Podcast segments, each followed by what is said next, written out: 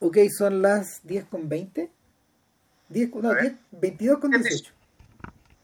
Sí, 10, 18, 22, 18 del día domingo 14 de junio del año 2020. Civil Cinema 414.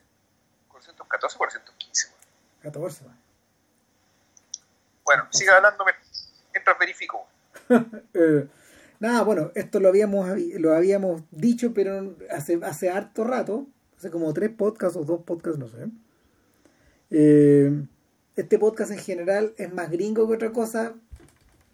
A veces va peor, digamos, casi siempre va peor, digamos, pero porque nos perdemos de hacer otro, otro nos perdemos de abrir más el, el abanico, pero eh, nos entusiasmamos con volver al pasado y con rescatar una figura que eh, ninguno de los dos conocía especialmente bien, Henri Georges Clouseau, eh, francés, director, no, director importantísimo del cine francés, un personaje que, que, que es un sujeto tan polémico como intenso y a veces mal entendido, eh, se le hizo la guerra injustamente y nada menos que se le hicieron los muchachos de la Nouvelle Vague en los años 60 cuando este bueno no estaba en, cuando este bueno no estaba en una posición de defenderse como podría ni como debería haberlo hecho y lo, los grandes momentos para la fama de Clouseau básicamente son tres eh,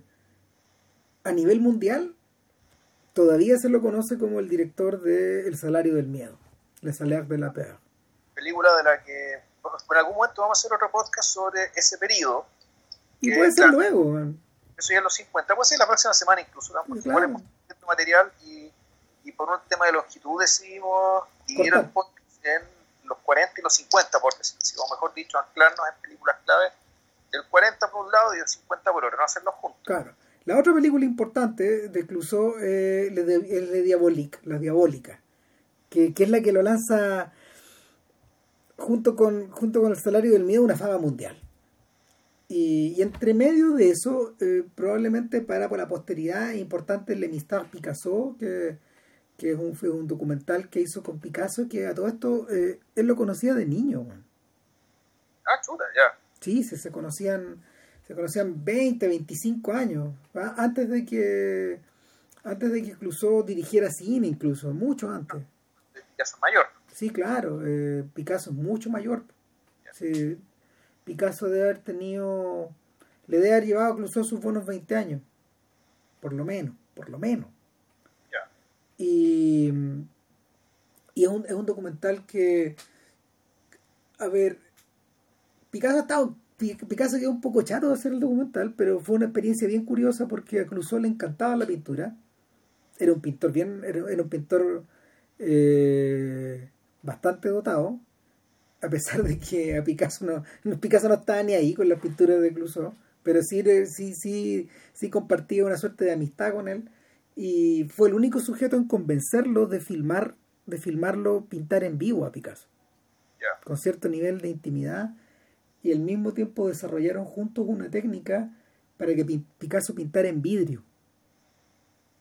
En vidrio y, so, y o sobre superficie que, que Clouseau pudiera filmar por el revés. Entonces se producen momentos bien choros en, el, en la pieza. Sea, así dignos de, dignos de entrar en la historia del arte. De hecho, eh, para ese momento Clouseau ya estaba enrielado con otro proyecto más o menos similar eh, gracias a su amistad con Herbert von Karajan.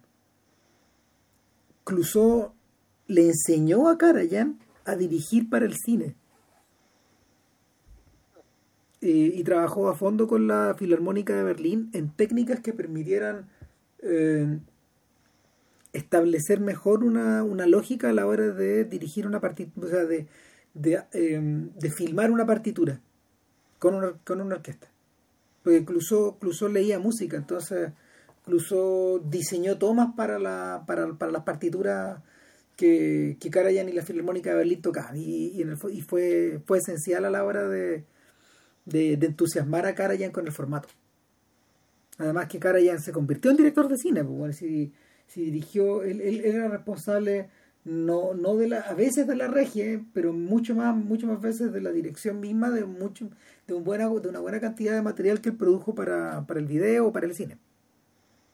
O sea, en ese sentido el ciclo de el ciclo de, de, sinfonías de Beethoven que hizo Karajan son, es un ciclo de películas literalmente entonces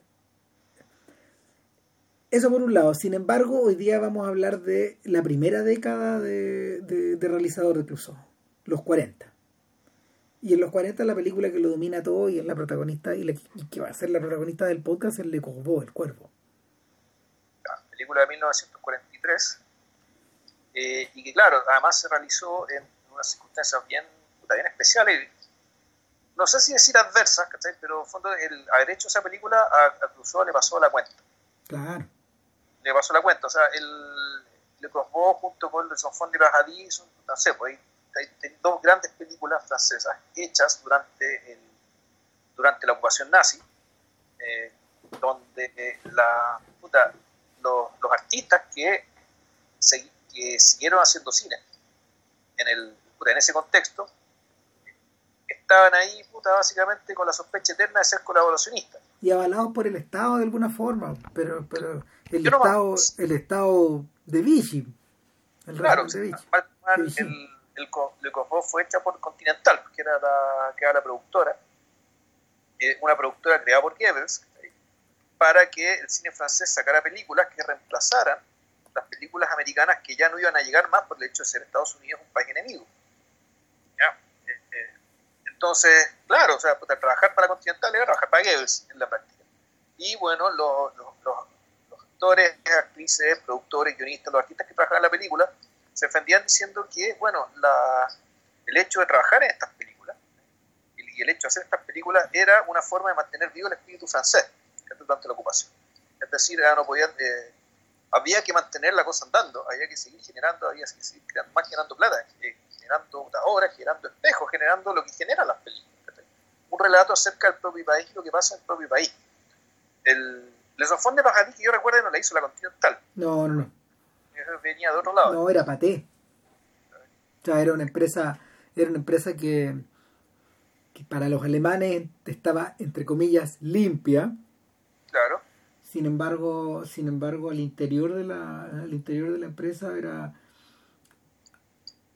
Paté era tan grande que en el fondo cabía un poco de todo, desde sujetos que eran colaboracionistas a personas que le prestaban ropa a, gente en fuga, particularmente a gente, a judíos que estaban, judíos franceses que estaban de alguna manera eh, escondidos, clandestinos. Gente, que estaba en la resistencia, si fue esa película, eso lo, lo comenzamos cuando hizo el podcast, efectivamente estaba, estaba, la Francia entera, digamos que está un poco dentro de la producción de esa película. Claro. Y, y en cierto sentido eso, eso, como que se nota un poco, Se nota, se nota esa tensión, se nota esa pluralidad. Claro, y la grandiosidad que, que eso se suma a la grandiosidad que la película tiene. Claro, esta la, la, película que hablamos hoy está emparentada un poco con esa por las circunstancias que fueron hechas y también está emparentada, creo yo, con otra obra maestra del cine mundial, que es Los Días de Ira, de Dereyet.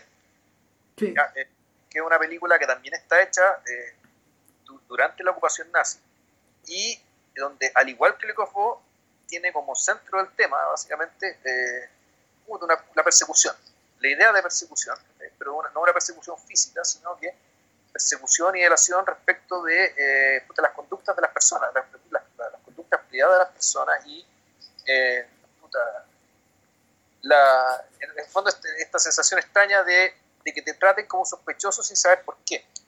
El hecho de que por el, hecho de existir sea sospechoso. En el caso de ayer tenía que ver con, claro, con la acusación de brujería en la Dinamarca del siglo XVII, y, acá en Le bueno, aquí lo que tenemos es una, es una historia que transcurre en un pueblo pequeño francés. Y aquí ya nos podemos encontrar con las primeras características de... Pero no nos adelantemos mucho porque hay que hablar de las otras primero. Puta, es que podemos hablar de ellas al principio o al final. Sí, pero, hablemos eh, al principio para, para, para, descartarla y en el fondo para, para, para, para darle un marco a este sujeto. Porque, a ver, si Clouseau es importante hoy día, y en cierta medida lo es, es porque eh, popularmente se le conoce como el Hitchcock francés. Y, y, yo diría que hay algo de justicia en la frase, pero también de injusticia. Eh, Clouseau era menor que Hitchcock. Eh, Clouseau nació en 1907, de hecho vivió 70 años, murió el año 77. Y dirigió muchas menos películas que Hitchcock. Eh, yo diría que al contrario de lo que le pasó a, al británico, que pudo que pudo tener, que pudo desarrollar una que, que, que siendo, no sé, ocho años mayor, esa pequeña diferencia contó para que pudiera desarrollar su carrera de manera importante en los 30, antes de la guerra. Eh, pasaron por Alemania.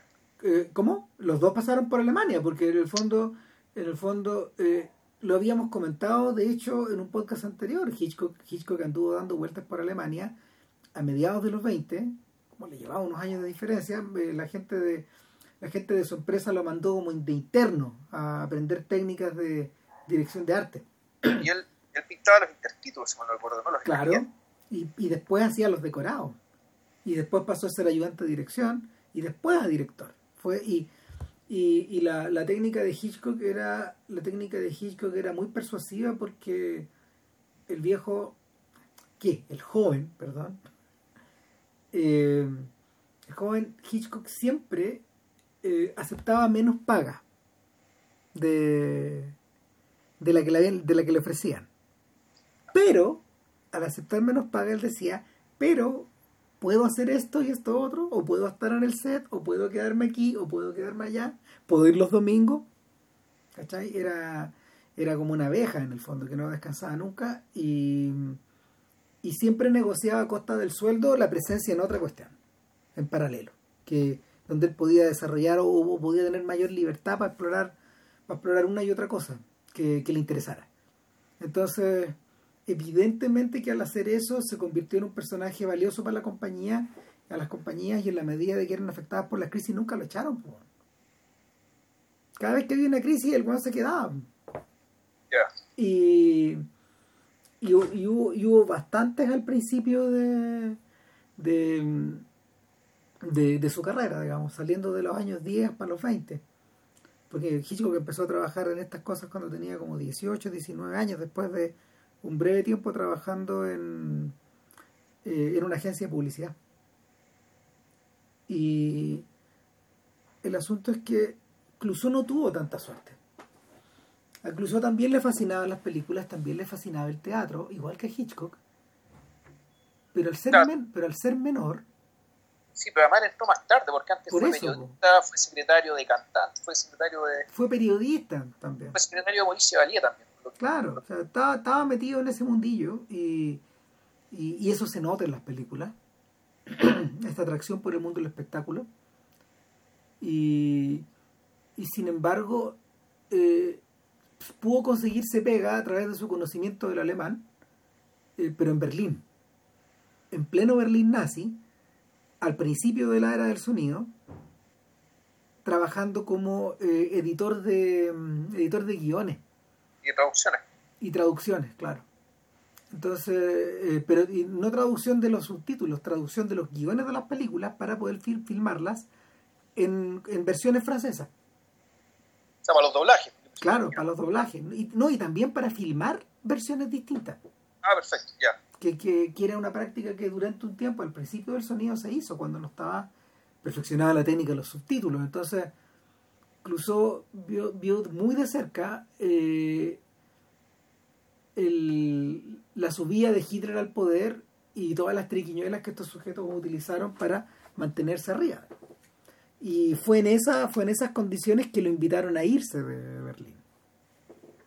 Porque no, se transformó en una persona no muy simpática para el régimen.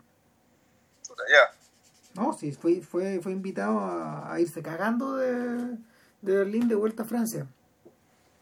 Y en ese momento donde, donde eh, le ocurre el desastre Clouseau. O sea, si ya había entrado, si ya había entrado como 10 años después que, que Hitchcock al, al sistema, eh, Clouseau de vuelta en Francia se coge una tuberculosis y casi se muere, loco.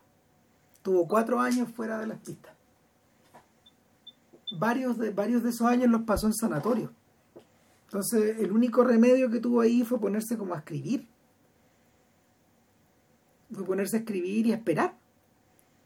Y, y en la medida de que Clouseau se mejora, empieza la guerra. Y, y, naturalmente no era apto para servir. No, por cierto que no. Y, y, en realidad se convirtió en una figura valiosa para estos, para los, para los, para los alemanes de la Continental y para los franceses de la Continental por su pasado en Berlín. Entonces comenzó a, comenzó a, a trabajar en las películas y rápidamente tuvo la oportunidad de dirigir una el año 42 que se llama El asesino vive en el 21. Ahora, yo le contaba a JP que cuando uno ve la película, eh, es una película hecha con, con escasísimos medios, al borde de la pobreza. Y se nota, se nota porque tiene muy, muy poco de la inventiva visual que Clouseau despliega después. Son planos fijos, básicamente, o planos, planos con una, con una lógica, con una estética y con una iluminación teatral, donde toda la, donde toda la enjundia está puesta finalmente en los diálogos y está puesta, está puesta como en la anécdota. Y la anécdota es muy parecida a las novelas de George Simenon. De George Simenon. O sea, eh, es básicamente una historia de detectives, un quien lo hizo, que está ambientada en torno a un personaje mm, diabólico llamado Monsieur Ricard, que, que es un sujeto que mata gente en la calle y deja unas tarjetas de presentación que dicen su nombre. Entonces al protagonista de la película, el inspector Vance, eh, con W, Vance, que está interpretado por Pierre Frenet, ya vamos a hablar de Frenet, eh, le endilgan un poco esta pega eh, en vista de que todos sus superiores han estado han estado presionados por el sujeto que inmediatamente va arriba. Tienes dos días para atrapar a, a Monsieur Ricard. Y en medio de todo eso, eh, vemos a vemos a Wentz en, en dos ámbitos. Lo vemos en la pega y lo vemos en la casa. En la pega es un sujeto que es extremadamente hábil. Se las saca todas. Un sujeto con muchos recursos, con, mucho, con muchos contactos. De hecho, eh, ya iniciada la película, eh, llega un amigo de él que es un soplón un soplón callejero que, le cuenta que, eh, que él sabe quién, quién es Monsieur Ricard. Y, y ves que ha estado aplanando las calles, buscando desesperadamente eh, alguna pista. Le dice, te apuesto que eh, estabas parado en tal esquina y tal esquina. ¿Sí? ¿Por qué? Porque ahí encontré las tarjetas, le dice Vance. Porque este sujeto andaba con las tarjetas en la mano, tarjetas que había encontrado en una cómoda de en una cómoda ubicada en el altillo de, una, de una pensión donde vivía este, este malviviente y o, que había visitado y que había estado planeando robar. Y ahí, ahí, ahí encuentra la encuentra las tarjetas y dice bueno el asesino vive en el 21 en, la calle en la calle tanto número 21 de ahí, de ahí el título de la obra que que, que, revierte como a una hora de teatro. Es, un poco eso la sensación. Son estas obras de teatro de suspenso que eran tan populares y que al propio Hitchcock le encantaban. de hecho, filmó una que es The Lodger. Y ese es Vence en la pega, pero Vence en la casa es otra cosa. En la casa tiene a tiene a Milú, que es como una novia, que es como una novia de él, y, y, y él, es un personaje que, si es posible, es más pillo que él, es más vivaz que él, es más divertido y más inmoral. Eh, y esas dos dimensiones se le juntan el día que eh, Benz decide. Esa novia, para ser cortita, es, ah, que, que era una actriz que fue pareja de Clouseau, que no, que no se casaron, pero eran pareja. Como 12 años. Claro, y ella fue, y además es la coprotagonista de la otra película importante la otra película de este periodo que vamos a hablar de manera breve, que es el eh, Quedó Feb. sí. después. Del año 47. Bueno, Esta señora murió este año, ¿ah? A, sí, los claro. a, los, a los 100 años. 102. Oh, qué personaje. Wow. Y, y lo, que, lo que ocurre es que Milú. Eh, Milú le pregunta, bueno, ¿y qué vaya a hacer? Le, te puede decir, me tengo que ir de una investigación. Ella sospecha que puede ser la investigación de Monsieur Ricard, que todos lo andan buscando. Y, y, el amante se va eh, sin explicar mucho más a una pensión disfrazado de cura donde conoce, y aquí entramos en el mundo de Simenón y en el mundo de Agatha Christie un poco, a una serie de personajes sospechosos que vivían en el 21. No podía ser tan fácil, digamos. Entonces, ahí hay desde, ahí hay desde una escritora de es una escritora de libros infantiles que es una señora mayor que pretende convertirse en escritora de libros de crimen, un personaje bien a los Hitchcock.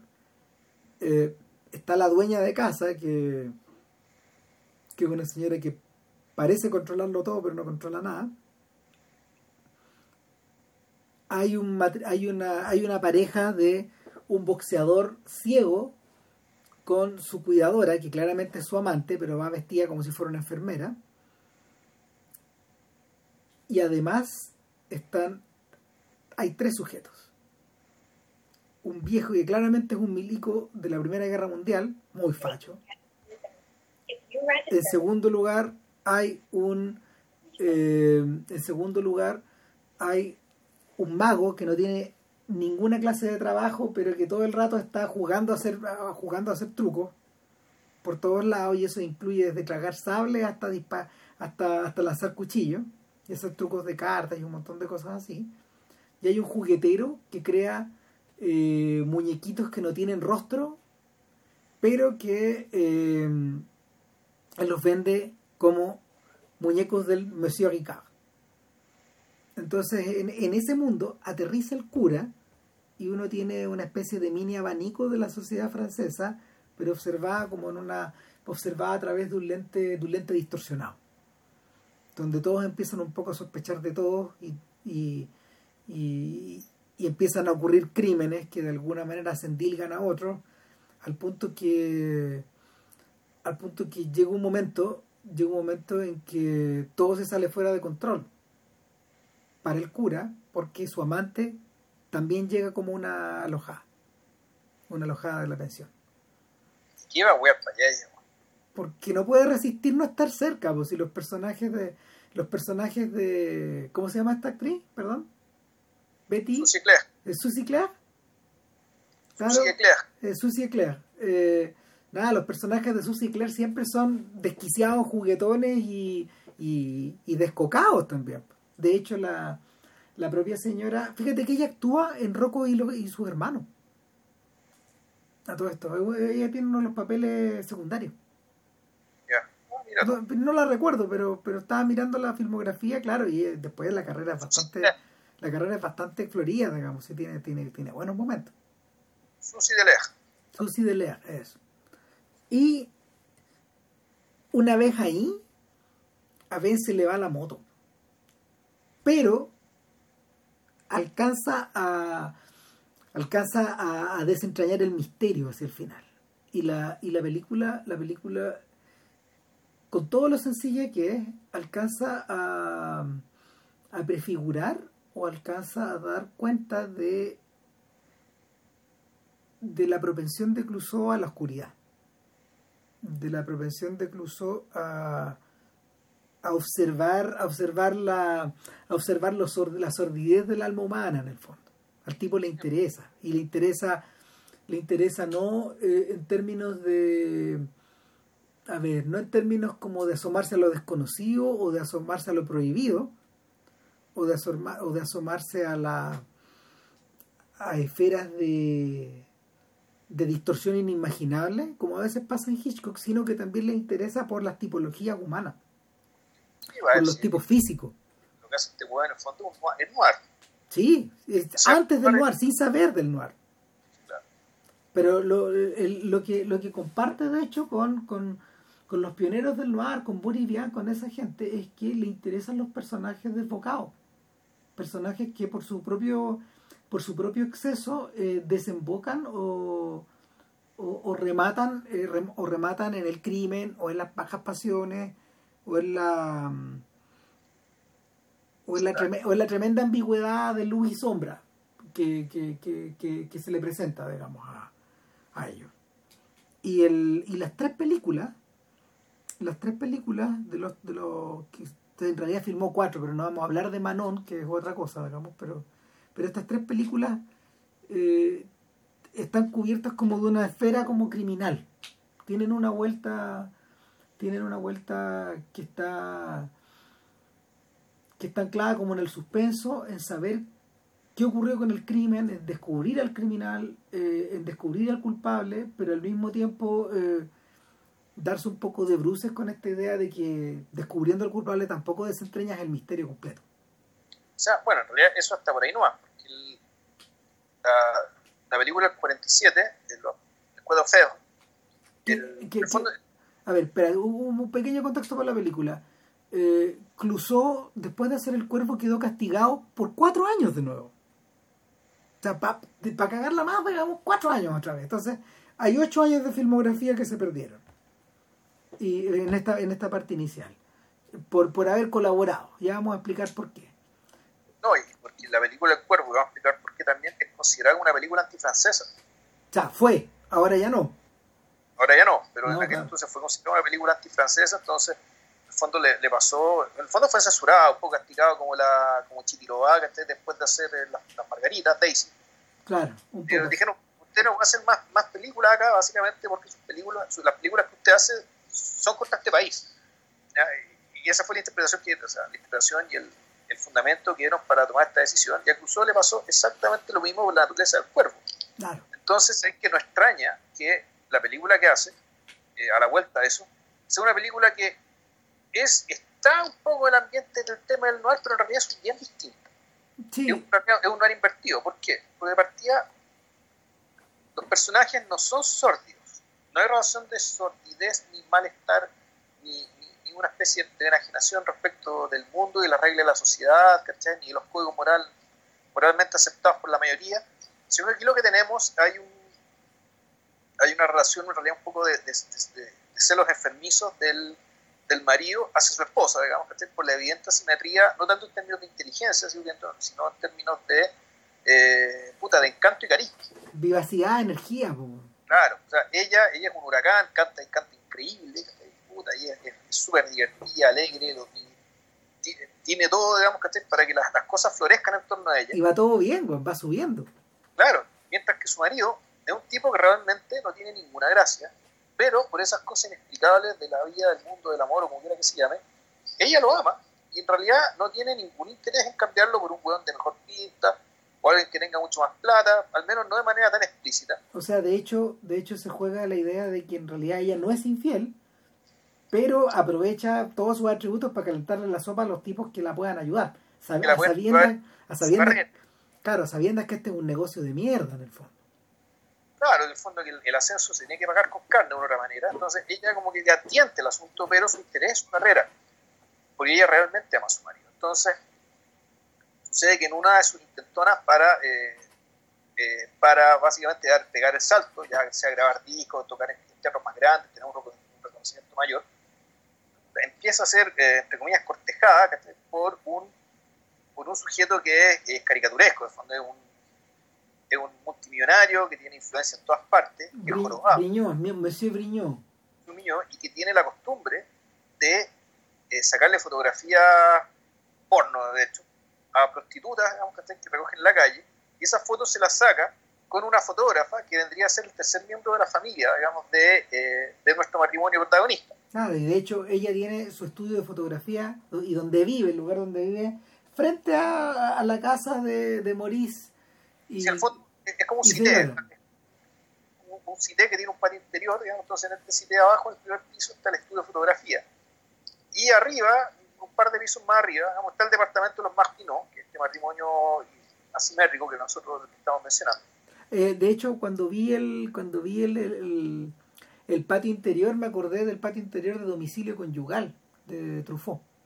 Ya, sí, pues por ahí. Pero claro, que cuando, cuando, cuando Duanel se va a vivir con su señora y, y la guagua al, a este patio interior y él trabaja abajo, ahí teñiendo, tiñendo flores o, o, haciendo la, la porquería que haga, digamos, haciendo como que trabaja.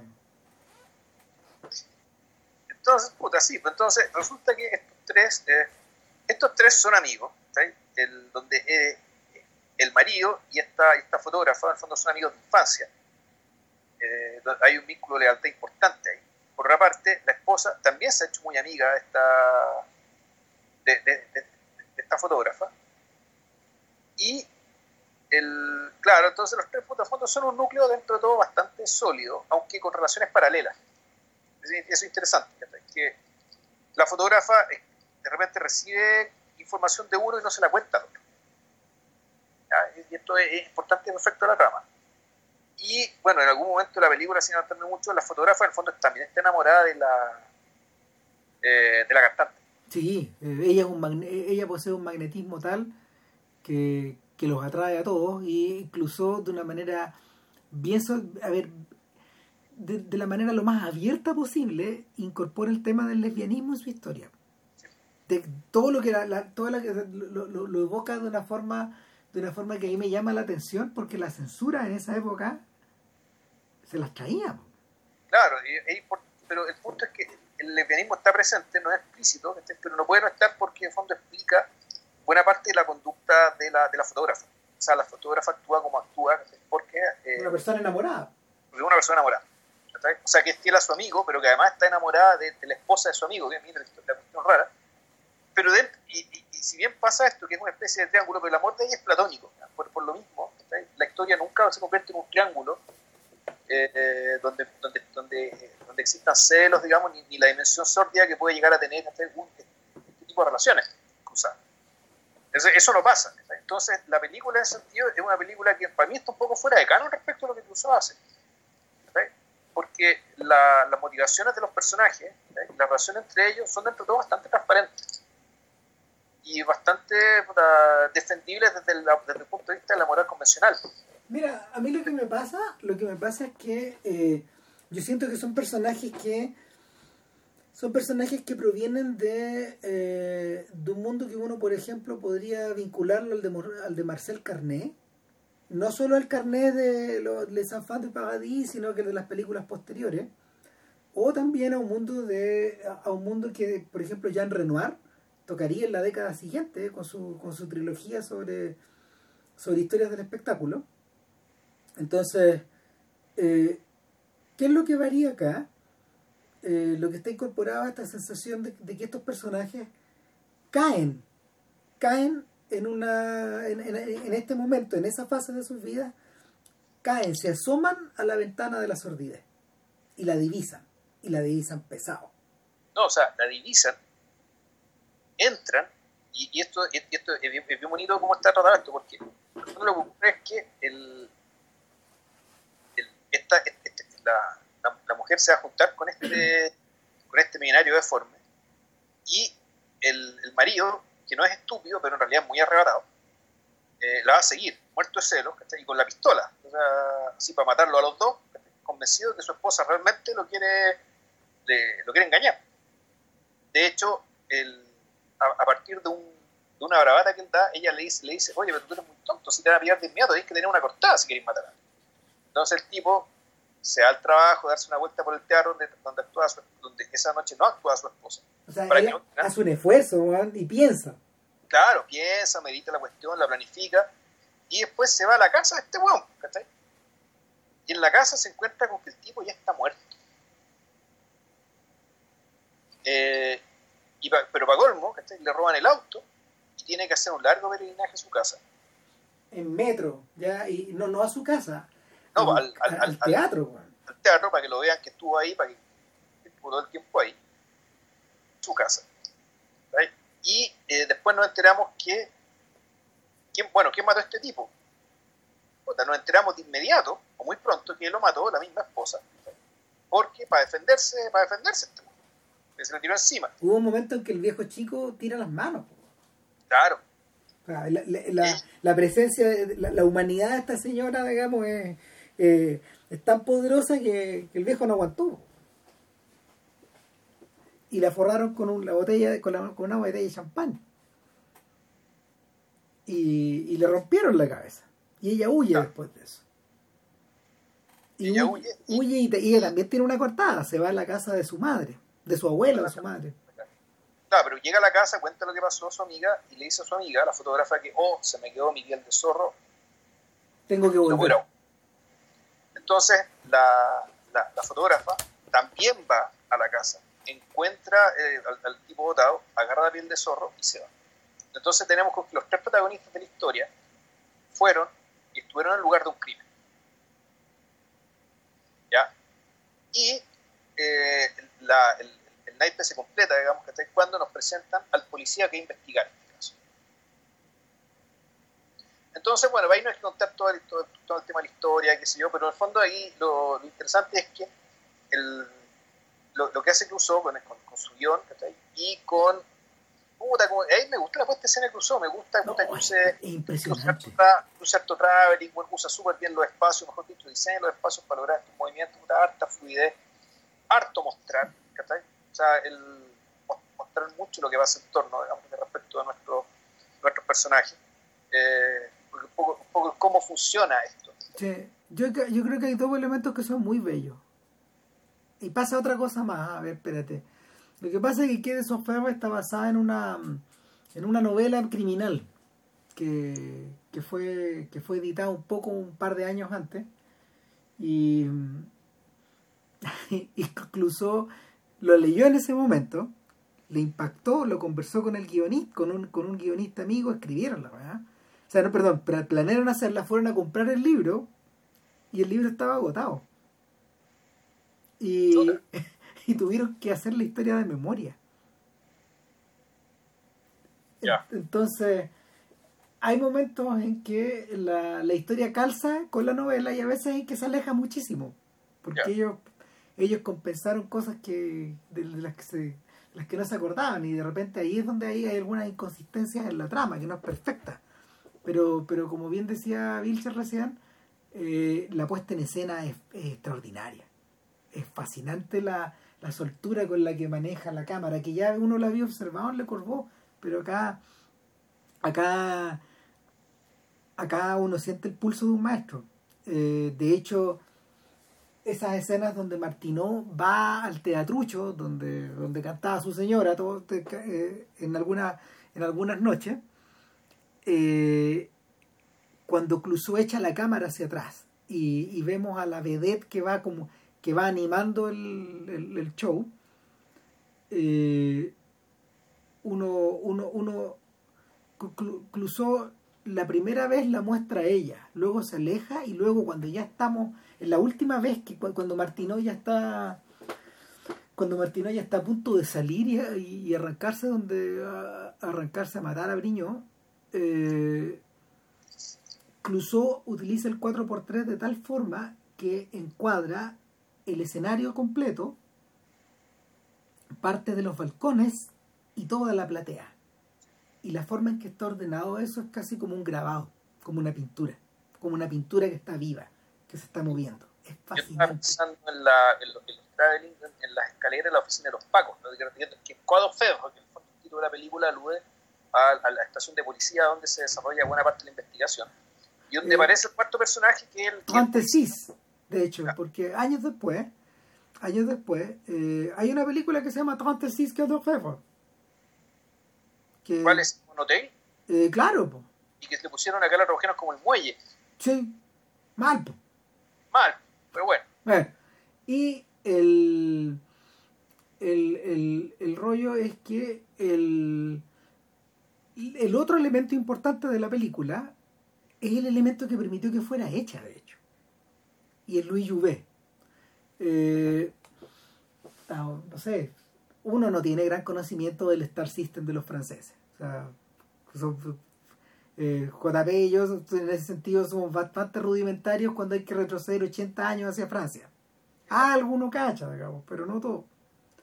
Y sin embargo, eh, Jouvet para mí es un personaje, para mí es un actor inolvidable porque eh, él es uno de los principales de los de, de Le Bas Font, de Jean Renoir. Es, uno, es uno de los no, es uno de los grandes personajes de la historia del cine en blanco y negro. Es, Es un, sujeto, es, es, un, es un ruso blanco nihilista que está ahí pudriéndose en una. Mm, ¿Cómo se llama? En una chabola, en, la chabola donde está ambientada la película. Es un, es un sujeto extraordinario, es un noble que, que, que, dilapidó su fortuna en el, en el exilio jugando a las cartas. Y, va en caída libre. Y ¿sabes? uno sabe que va a morir esa weá. No, y Juve lo, interpreta de una manera extraordinaria. Juve, es un actor de teatro. Se nota el tiro. Es distinto, es distinto a la, la, postura que tiene a la de, a, a, la de un a la de un Jean Gabin, por ejemplo. Y, y Juve era un, era un sujeto que convocaba el trabajar en la comedia francesa también, pero no era, no era un no era uno de esos actores que, que, que, que, como lo conversamos en un podcast anterior, ponen de la comedia francesa en el, podcast de Polanski. Eh, yo era una estrella en esa época y después del quiebre con Pierre Fané se transformó probablemente en uno de los grandes aliados y amigos de, de Clouseau. Y el, el, el, único, de hecho, eh, la única exigencia que él puso para, para interpretar el papel del comisario en Quedo Febro eh, es que le permitieran a él elegir una, una, a una buena cantidad de actores figurantes de su propia compañía teatral. Conseguirles pega en el fondo en el cine. Entonces el viejo, el viejo les consiguió pega y, hace, y, y, y, aceptó meterse, meterse en el rol del policía, del Paco, que aparece cuando la película llega casi 40 minutos. Ah, un poco menos de la mitad. Claro. Ahí aparece el personaje y, te lo presentan con altas capas. Es decir, un personaje que tiene bien herido de guerra, cuando tiene la movilidad, la movilidad de su brazo, de uno de sus brazos comprometida, que tiene un hijo negro, que, al cual ama con devoción, que, que un personaje que... Y, y, que, que, y, que, nació cuando él vivió en un momento, en un momento, tras un, gran, tras, tras un gran momento de desesperación, él decía autoexiliarse e irse, e irse a los mares del sur, a vivir allá, a, a irse allá nomás, a morirse allá. Pero incluso ese ese incluso ese proyecto de vida sale mal. Claro eso tiene que traer de vuelta y vuelve y, y, no solo vuelve sino que vuelve con hijo entonces un personaje el, el personaje tiene no decir algo sacerdotal pero sí tiene algo tiene detrás tiene el, sobre su hombro el peso de, la capacidad de una gran abnegación a su trabajo a su familia y, y a sus valores también y muy poco para él. O sea, un personaje que no, no parece disfrutar de no parece disfrutar de nada, en ese sentido parece un poco sacerdotal. ¿cachai? Esta cuestión de la abnegación en el sentido no tanto sacrificarse por el otro, sino que además eh, un personaje está un poco negado a sí mismo. Que el, y por lo tanto la, las pasiones que lo mueven, que las tiene, aparentemente son bien distintas de todos los personajes los que tiene que investigar. Porque en el fondo él, él es el sabueso que va que, eh, que el fondo puede cargar la historia o puede traer la desgracia a cualquiera de nuestros tres personajes. Entonces uno como espectador está ahí, el, la película te prepara básicamente porque estés preocupado y para que estés pendiente respecto, bueno, ¿cuál de los tres va a caer? Claro, y, y el porque sabemos que este buen va a llegar al final. Exacto. Y la, a ver, la película despliega un interés. Bueno, cuando uno ve el cartel de la película, que todo esto ganó eh, ganó Venecia. Ganó, claro, ganó el León de Oro en Venecia en 1947. Cuando era bienal, se hacía año por medio. Sí, y, y, ganó el premio al mejor director también. Lo que, lo que reforzó un poco la idea de que incluso era un talento mayor, digamos, y, claro. eh, el, claro, y esta película, entre el triunfo y el carácter más, el carácter no, menos sordio de esta película, en el fondo que igual es, le sirvió un fondo como blanqueo también. Sí, un poco así. Bueno, él ya había, para zafarse de todo esto, él ya había filmado un corto con Louis Jouvet, eh, donde que habla precisamente de la delación y, y, y, del fascismo y de la condena a eso. O sea, yeah. ese era ese era su gran su gran lavado de, de imagen. Eh, ahora volviendo sobre el te sobre, volviendo sobre el papel de Jouvet como para cerrar ya eh, la película despliega una cantidad de energía inusitada en un personaje que, eh, que en principio es secundario y que de algún modo se apodera de la historia llegando ya eh, en la apertura del segundo acto. Claro, es que no pueden, claro, cuando la... en ese sentido es súper atípico. Eh, claro, es atípico, en el fondo empieza, él, empieza a interrogar a cada uno de los, de los, de los tres involucrados, de esta familia en el fondo. Eh, pero claro, como los destinos de ellos dependen de lo que él haga, de lo que él vea, lo que no vea, lo que hiciera, lo que no hiciera, pues efectivamente se toma la película. Porque los otros personajes lo único que hacen es defenderse. Y algún ya pierden la agencia, ya pierden la acción, se convierten en gente que reacciona a, a, lo que haga este personaje que al mismo tiempo despliega esa abnegación de la que hablamos, hace su trabajo y hacia el descubrir qué pasó nomás. O sea, cuando la película finalmente se resuelve, eh, Juve manifiesta su, su decepción porque la, la, solución del caso, no la película, sino que la solución del caso mismo es muy vulgar. Entonces él, en algún momento dice, bueno, yo que, yo que pensaba que tenía entre, en mis manos algo inusual, algo inaudito, algo que me algo que excitaba mi inteligencia, es un poco lo que le pasa a Sherlock Holmes. Eh, finalmente estoy pillando un ladrón vulgar acá. Qué lata, qué lata. O sea, el, y, lo, y lo hace lo hace en una, una noche de Navidad, eh, de, de, víspera de Navidad, eh, con nieve, con frío, donde el cabro chico llega a la llega al, llega como se llama la comisaría eh, la prensa está abajo eh, postergando su cena de navidad ante la perspectiva de la solución del crimen bueno en fin muchas cosas eh, es una noche donde donde dos de los protagonistas están declarando donde donde hay confianzas que se quiebran todo todo todo de algún modo es como una erupción. Sí, claro. Sí, claro, el nombre de la película eh, tiene que ver con eso. Todo eso pasó ahí. Claro. Ahora, el, a mí lo que me llama la atención es la cantidad de tiempo también que, incluso le dedica a eh, configurar el mundo de los Martinó. Y ahí está, ahí también despliega una buena, un buen ojo para, para calar el carácter de la gente de los personajes involucrados, con dos o tres pinceladas. Y, pero eso ya estaba presente en la película que nos convoca, que Le Corvó, que, es una obra maestra. Fíjate que, fíjate que Le Corvó es la película que, es la primera película que el niño François Truffaut vio dos veces, En plena, en, plena guerra, el cabro chico, bueno, no sé, eh, viviendo su vida, haciendo la cimarra en la mañana en el colegio, con su amigo Robert Lachné eh, se iban al cine. Escondían las mochilas tal como uno como se ve en, los 400 golpes, en los quises de unas puertas, de unos portones grandes donde nadie las veía, y entraban a ver la película. Entonces, una mañana de invierno cualquiera, eh, de 1943, estos pendejos entraron a verle Curvó, salieron, les gustó la película, y en la noche, eh, algo que también se repite en los 400 golpes, los papás lo invitan a ver la película.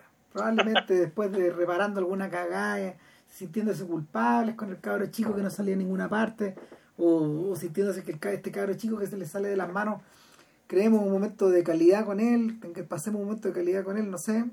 Vamos a ver, le corvó. Tengo cagado de susto, no pudo decir que ya la había visto. Y, y se sentó a verle Corvó de nuevo en el mismo día. Y, en ese momento se le prende la ampolleta en la cabeza al niño. Y, dice, no me aburrí como, como pensé que me iba a ocurrir. Eh, descubrí cosas que no había visto. Hay algo acá aparte de la historia. Puta, ya algo había, ahora sea, Le Corbeau es un filme. Le Corbeau es un filme diabólico, Está ambientado en un pueblo pequeñísimo. De, es como. Es, es, relativamente cerca de París. Sí. lejos. O sea, no, no un pueblo perdido es a la concha de la lora en Bretaña, weón. No, no, no, ni tampoco en el sur. En el mediodía, no, esto es más o menos en el mediodía, sí. Lo llamativo es que no hay ninguna alusión a la guerra. San Bertrán se llama una cosa así. Eh, no, ponte tú, ponte tú que se llama así. O sea, de hecho, es un pueblo tan chico que algunos de los algunos de los notables del pueblo hacen referencia a él como si fuera una cagada de pueblo. Del que me tengo que ir, de hecho. Claro, y lo, para mí es relevante el hecho de que, bueno, la guerra no existe acá. No. Es decir, esto uno podría decir que esto es un poco temporal. Y bueno, en parte es porque el episodio que está basado es que esta historia ocurrió en los años 20.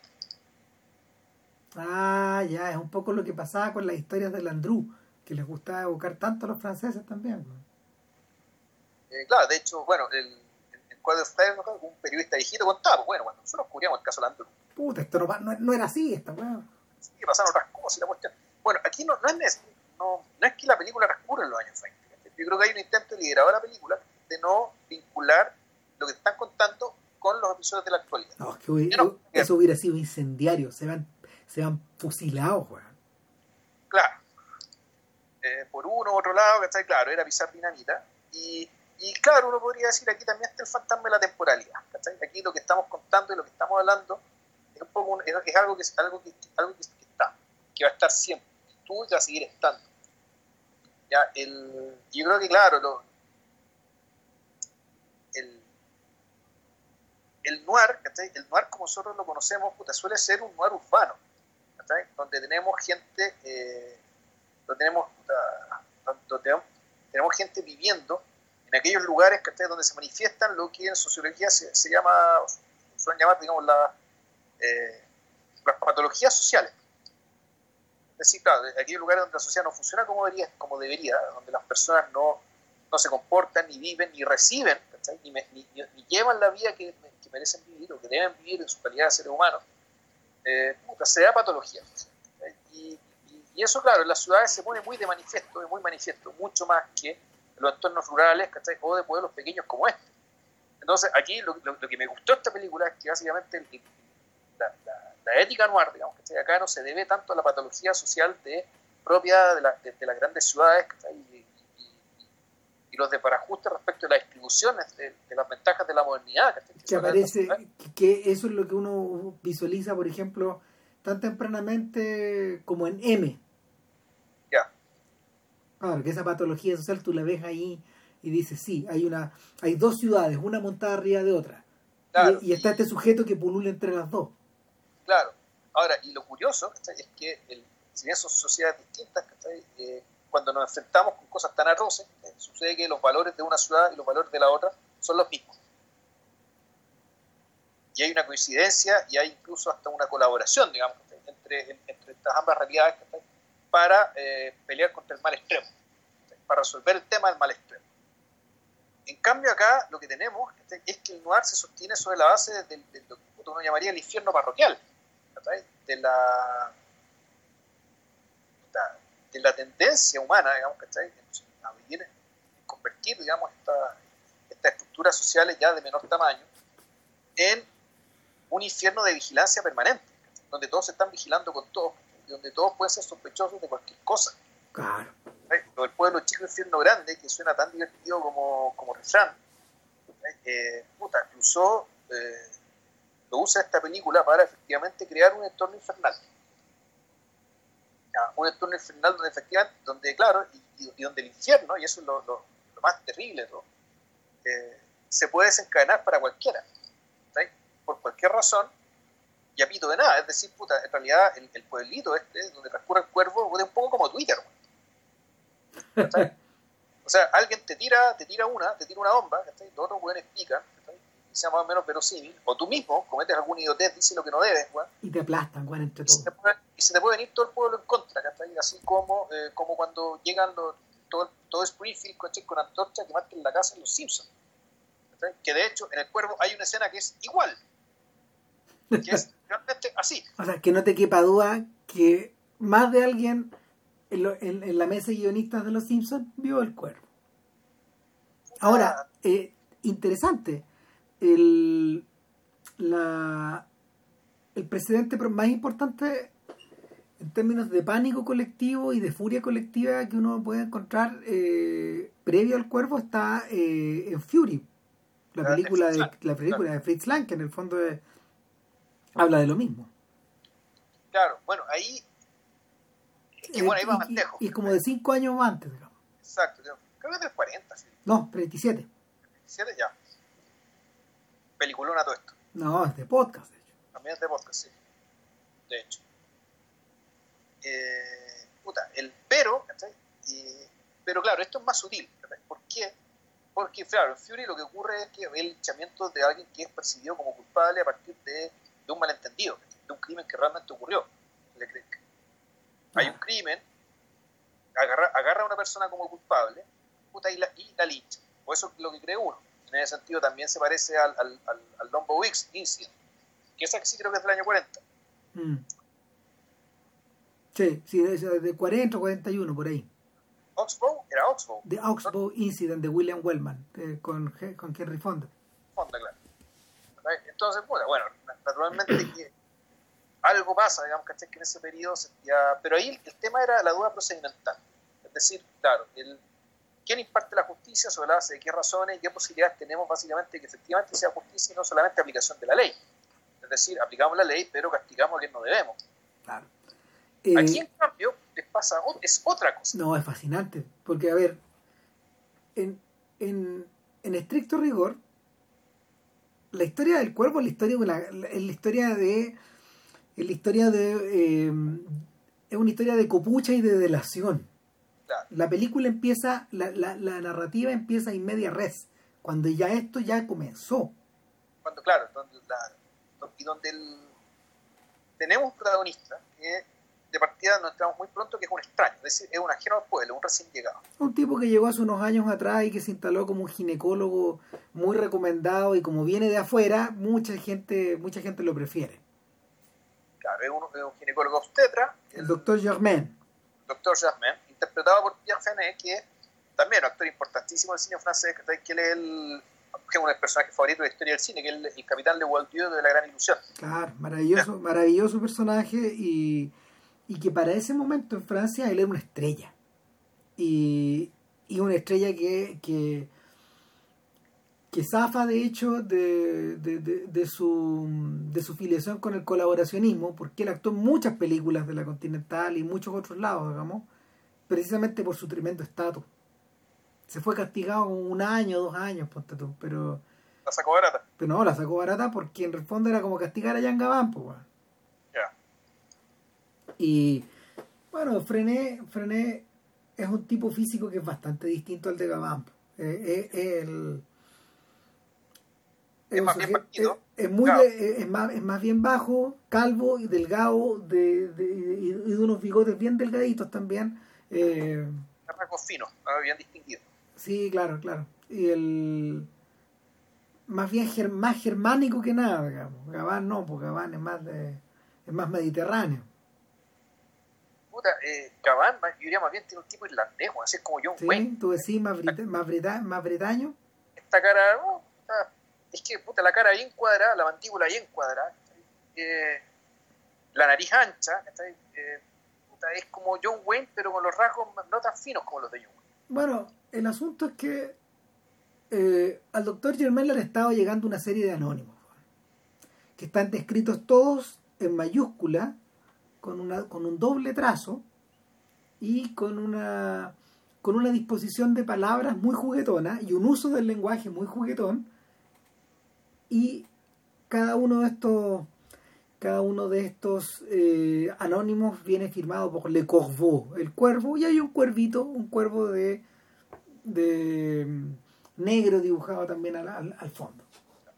Eh, claro, los anónimos vienen porque ya no empiezan a presentar a los personajes.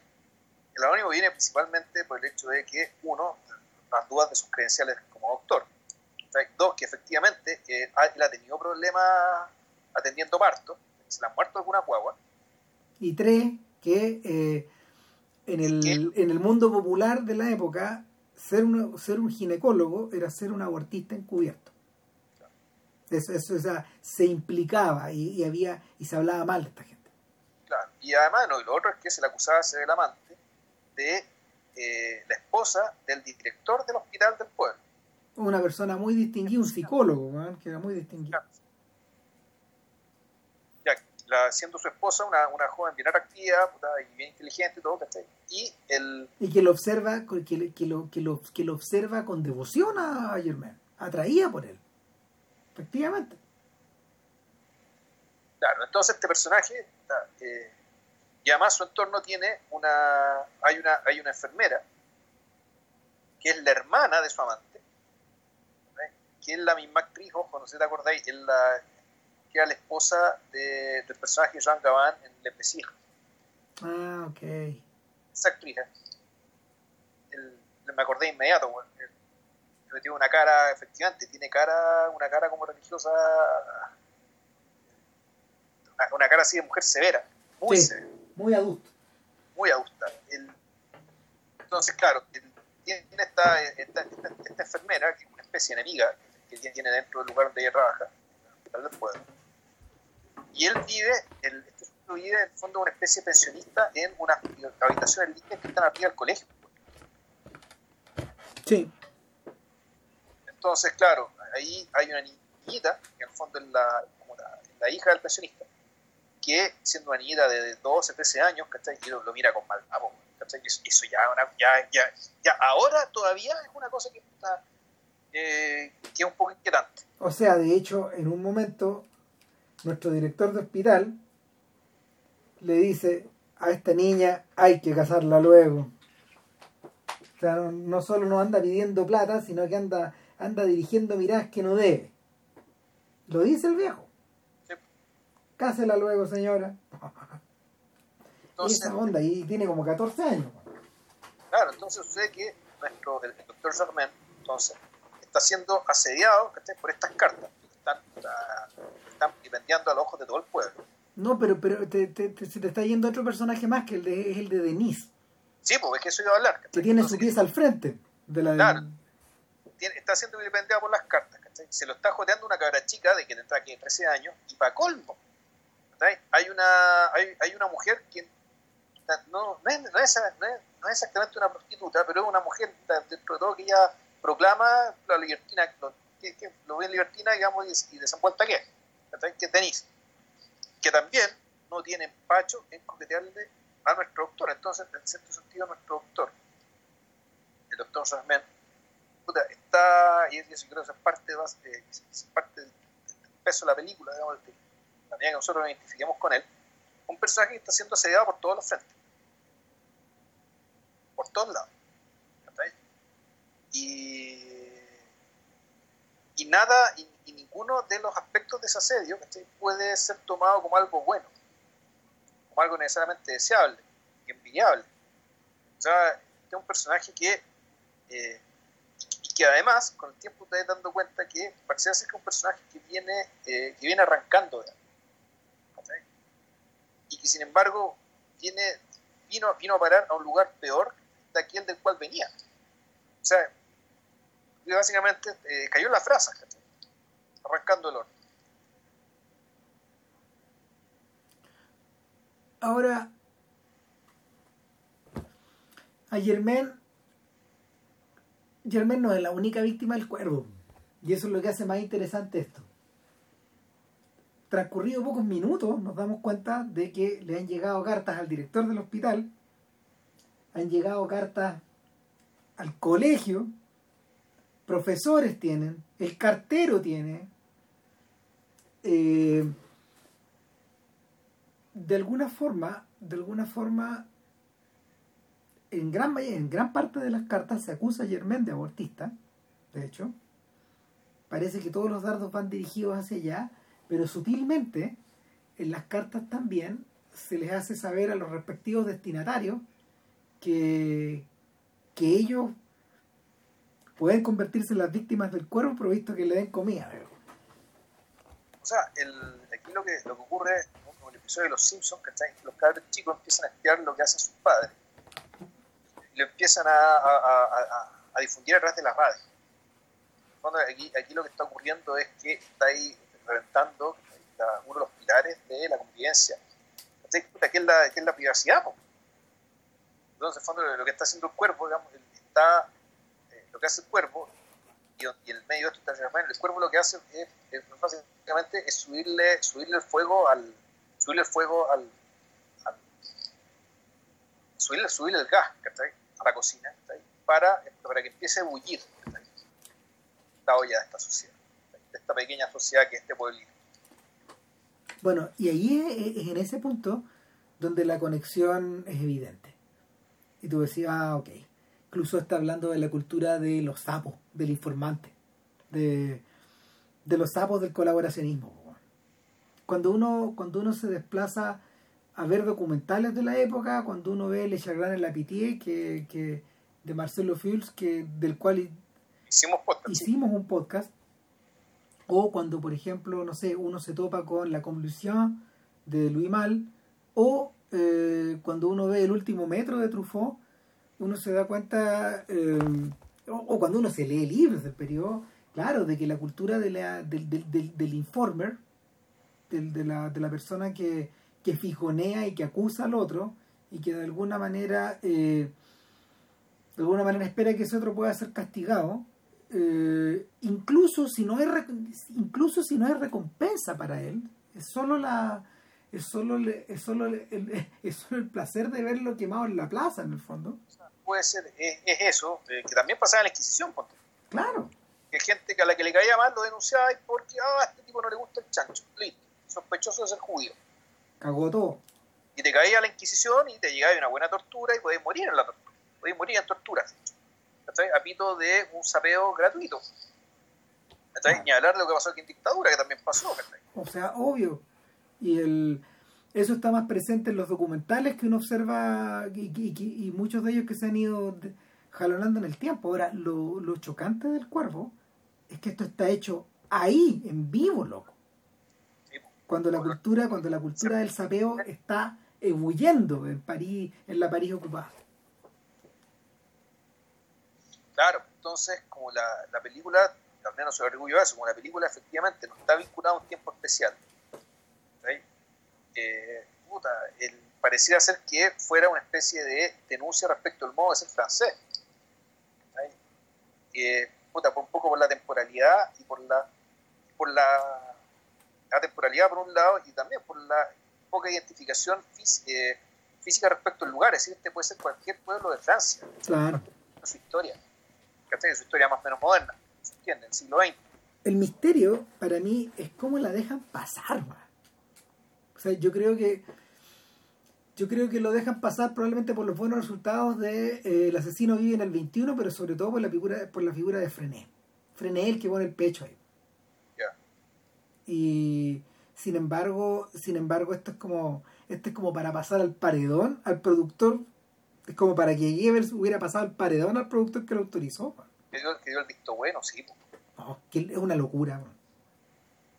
Es una locura porque eh, en la medida que en la medida de que las actividades del cuerpo se aceleran, en la medida de que el doctor Germain empieza a ser observado cada vez con en, en, cada cosa que hace.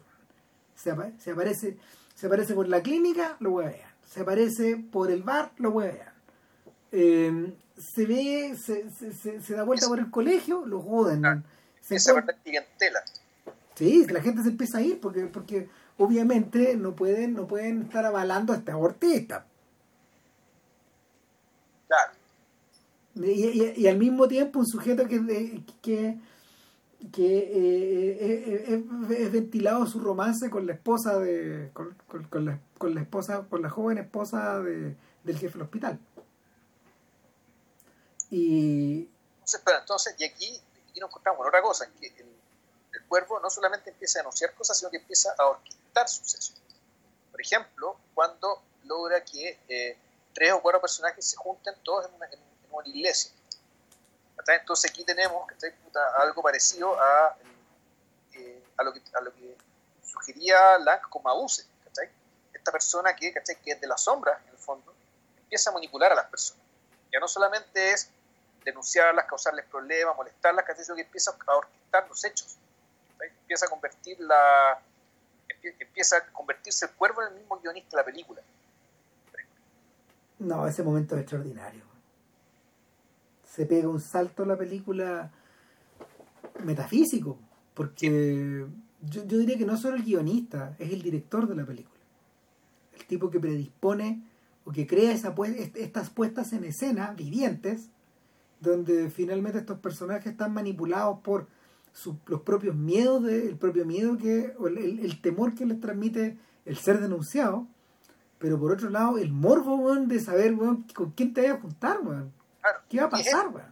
Entonces tú te encontrás con que el guionista director de la película, que es el cuervo, eh, y la gente sigue esta teleserie todos los días, pues, y la seguís, ¿cachai? Y porque en el fondo tú no, no tienes cómo inferir, ¿cachai? Hacia dónde va al final de la historia, porque el guionista director de esta película es desconocido no sabes quién es, no sabes qué motivaciones tiene.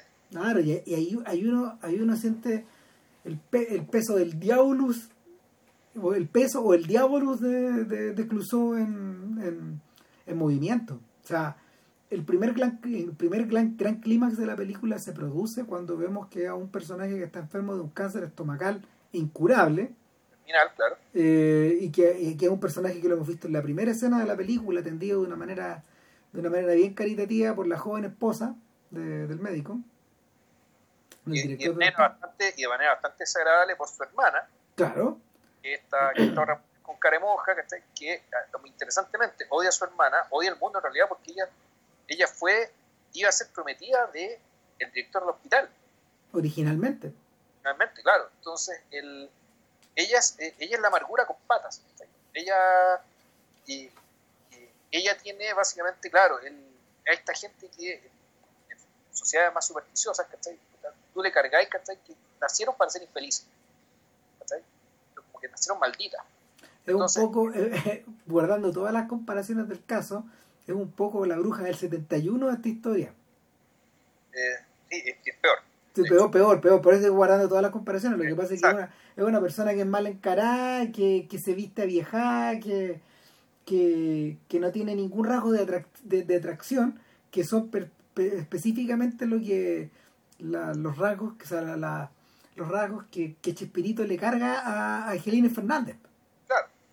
Claro, a la bruja. Entonces, me pasa que cuando le llega la carta a, a este enfermo, este enfermo se suicida, y el pueblo de inmediato explota y toma y, resuelve justicia popular que el cuervo es esta señora.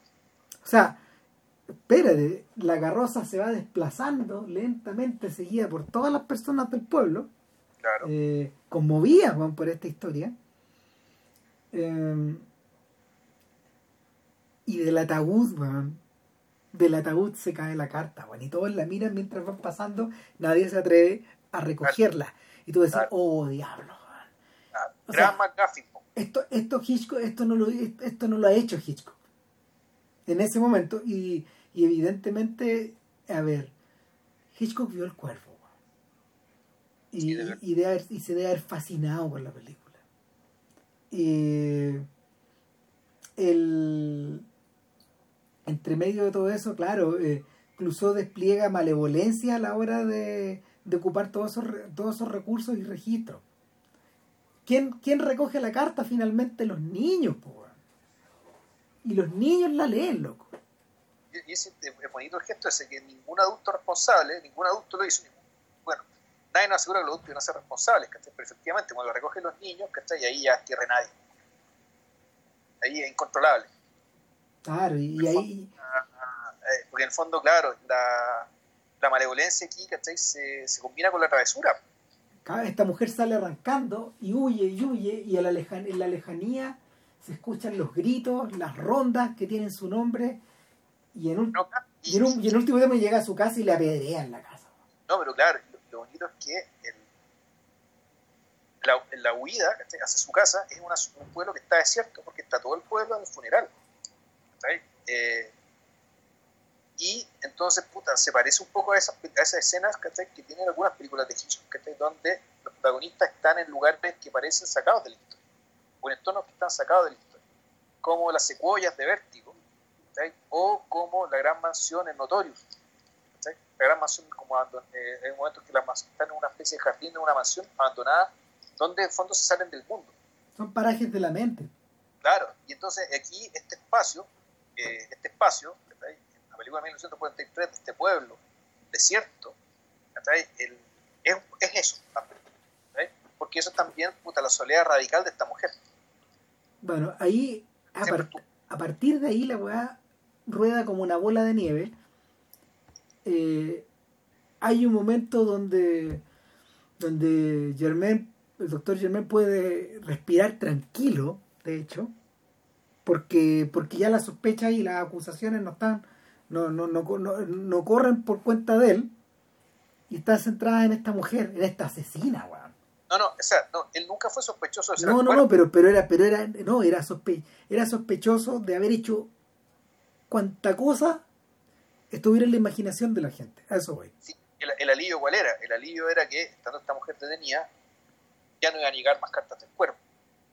Ahora, debo decir que cuando veía el cuervo me acordaba, ¿cachai? De un sitio web que había en Temuco, que los, si hay auditores en Temuco, pues lo ponen que se llama El Tiro al Blanco.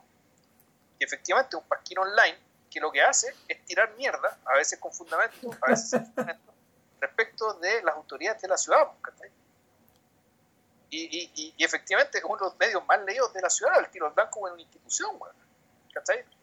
Bueno. Donde, donde puedes enterarte de los chanchullos posibles donde esté metido tal y tal igual persona, a través de este sitio web, anónimo, que nadie sabe quién es.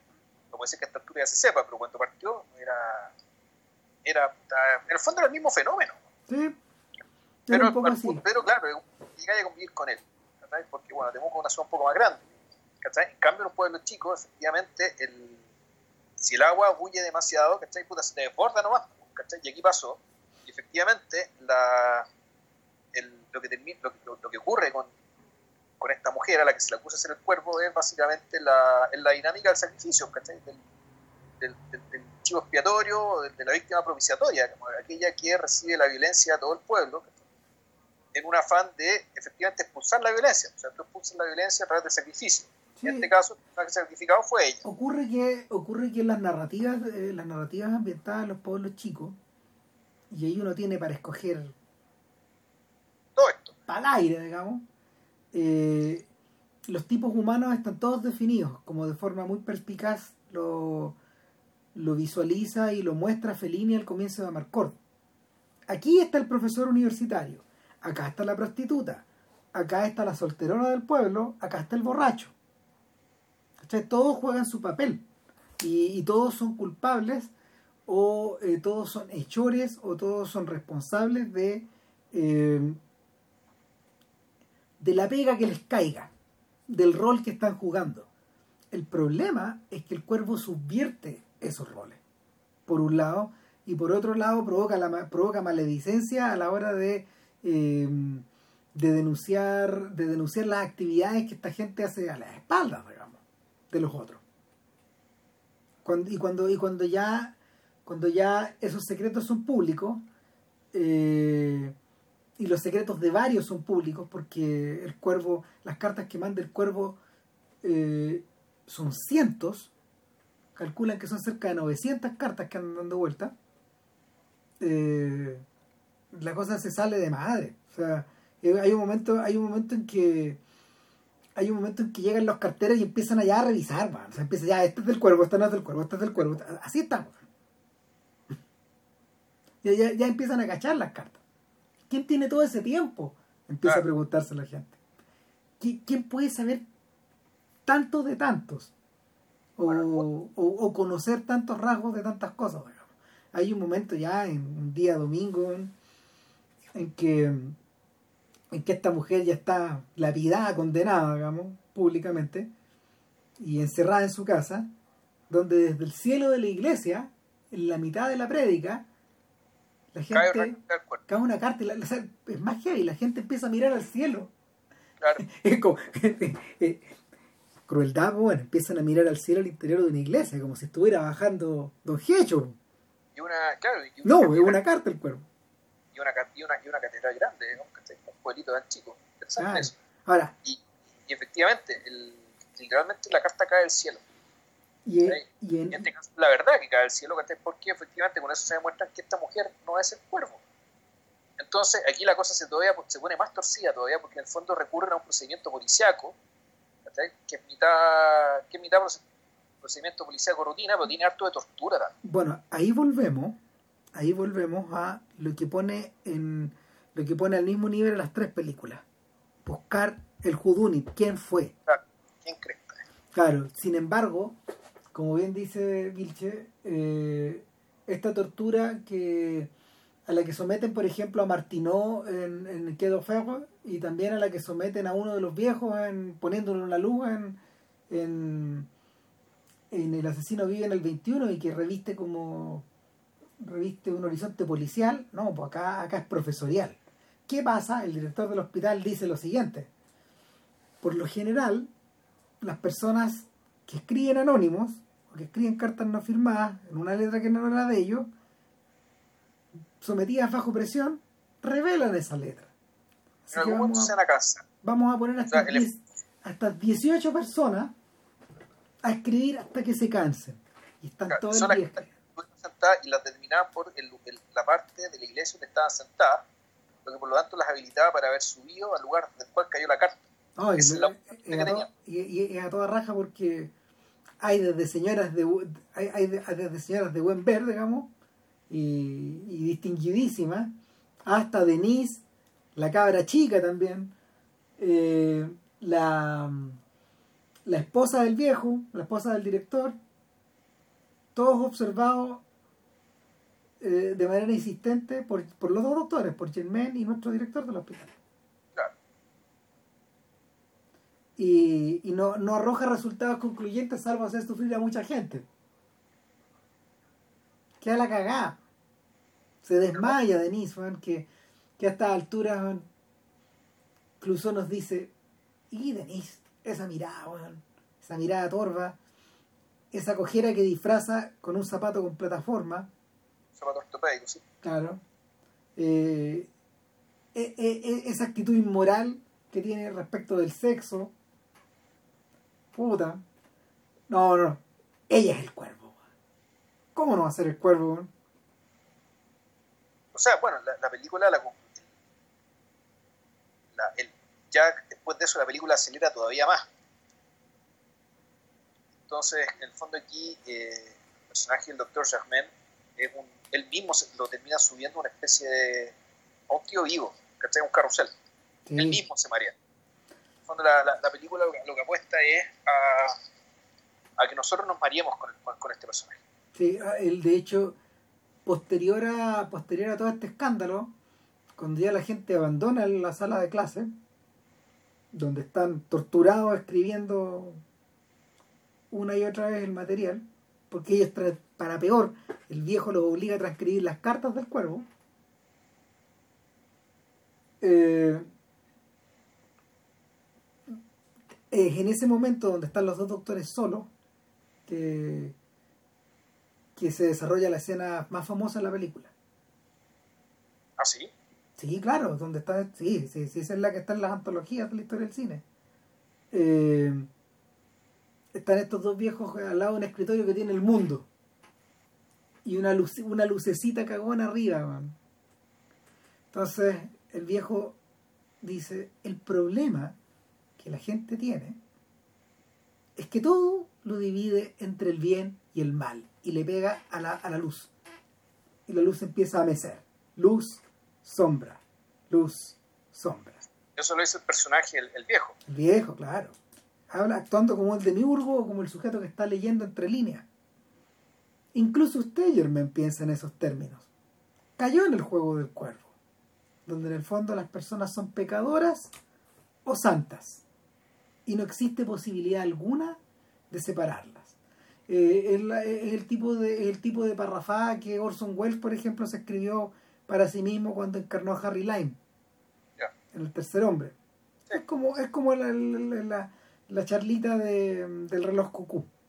Claro, el, el fondo el personaje, el personaje que ve lo que otros no ven o que entiende lo que otros no entienden. Claro, ahora la belleza de esto es que mientras la luz se mece y mientras nos queda claro que el mundo no es de luces y sombras, sino que el mundo, el mundo es de ambigüedades, el mundo es de cosas hechas a la luz y cosas hechas en secreto también por personas que eh, objetivamente pueden ser calificadas de buenas o de malas por otras razones. pero que cada una de ellas tiñe sus actividades de acuerdo a sus propios intereses, como bien diría, como bien había dicho Renoir unos pocos años antes de las reglas del juego, eh, Germain cuestiona la lógica. Cuestiona la lógica de, del director del hospital y él le dice, bueno, trata de parar esta luz. Para el juego de las luces y de las sombras. Y Germain toca la bombilla y se quema. Y ahí la escena se completa en el fondo. Se quema, se quema como el pueblo un poco ante, ante ese intento de poder diferenciar. Diferenciar eh, sentido común de locura, diferenciar justicia de justicia y culpable de no culpable. Hasta yo puedo ser el cuervo, dice en un momento el viejo. ¿Y qué? Nunca le hemos dado el nombre. No. Total que es en ese punto donde me acordé de The Wire, porque hay un momento en que las autoridades del pueblo, las fuerzas vivas del pueblo, el prefecto de los Pacos, el concejal local, el, el, ¿cómo se llama? el alcalde del pueblo,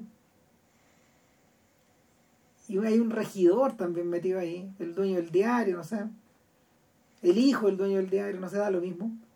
Están en un conciliábulo, están discutiendo, ¿no? O de lo que hay que deshacerse, no es del cuervo, hay que deshacerse de Germán. Matáis al perro, sacaba la rabia. Sí, exacto. y están tratando de zafar, están tratando de zafar, de que, de, de que sacar el hueveo. E, incluso... en el fondo, la lógica, la lógica propiciatoria, ¿a quién sacrificamos? Claro, y ahora lo, patético es que incluso estos viejos se recriminan entre las cartas que el cuervo les ha mandado a ellos, pues, No, y de hecho hay uno que tiene que irse. Perdió la pega. Por, por, una denuncia, por una denuncia del cuervo. Sí, es como... En ese, claro, en ese conciliábulo además se produce otro elemento muy importante de la, trama, de la historia, que es cuando el men tiene que contar quién realmente es. Sí, y ahí, ahí sacaban las dudas, ahí sacaban las dudas sobre quién es. Y Germán cuenta que eh, ese no es su nombre, no es su apellido, sino que es su nombre. Nombre de pila, claro. Claro.